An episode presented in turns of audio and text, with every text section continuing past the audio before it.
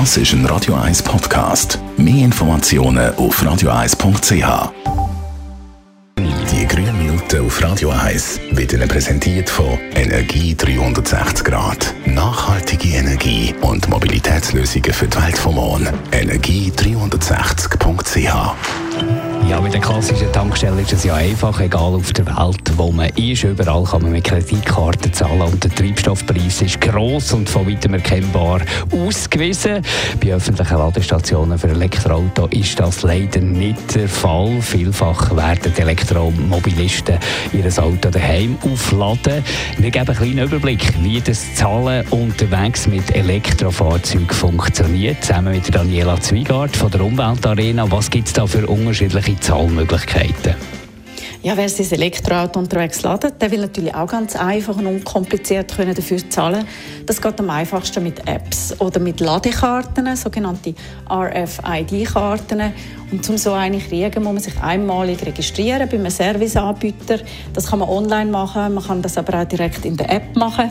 Beispielsweise hat Energie 360 Grad so eine Ladeservice-App, die nennt sich Easy Charge. Und dann kann man die App abladen und sich dort gerade registrieren und eine persönliche RFID-Karte bestellen. Welche Tarif gibt es denn? Ja, in dieser App sieht man, wie sich der Preis von einer Ladestation zusammensetzt. Da gibt es verschiedene Preiskomponenten, beispielsweise die bezogenen Kilowattstunden oder die Ladezeit oder auch der Grundtarif oder Startgebühr für solche, die das haben. Beispielsweise EasyCharge hat jetzt keine Startgebühr. Es gibt aber auch solche mit Flatrates. Und wie sich der Preis zusammensetzt oder wie hoch der jeweilige Tarif ist, das definiert der Serviceanbieter selber. Grundsätzlich kann man sagen, dass wenn man an der Ladestation vom eigenen Serviceanbieter, also dort, wo man Mitglied ist, aufladet, dann ist das günstiger, als wenn man bei einem Fremden aufladet. Und dann die grossen Ladestationenanbieter in der Schweiz sind über Roaming verbunden. So können auch Elektrofahrer an den meisten Ladestationen mit der gleichen Karte laden und das gibt viel mehr Flexibilität, wie man dann eben mit dem Elektroauto unterwegs ist. Wie funktioniert der Roaming im Zusammenhang mit Elektroauto? Ja, eigentlich ist es das Gleiche wie beim Telefonieren. Man zahlt dafür, wenn man das Netz von einem anderen Anbieter nutzt. Und bei der Elektromobilität heißt das, dass man auch an Ladestationen von anderen Anbietern aufladen kann, aber es wird dann einfach nachher verrechnet.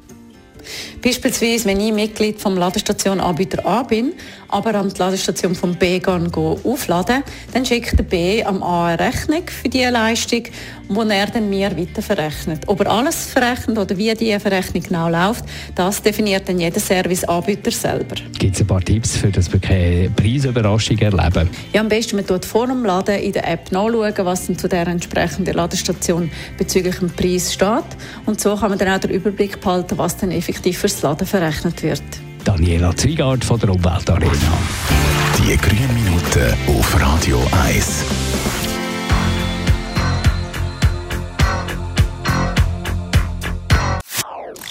Das ist ein Radio 1 Podcast. Mehr Informationen auf radio1.ch.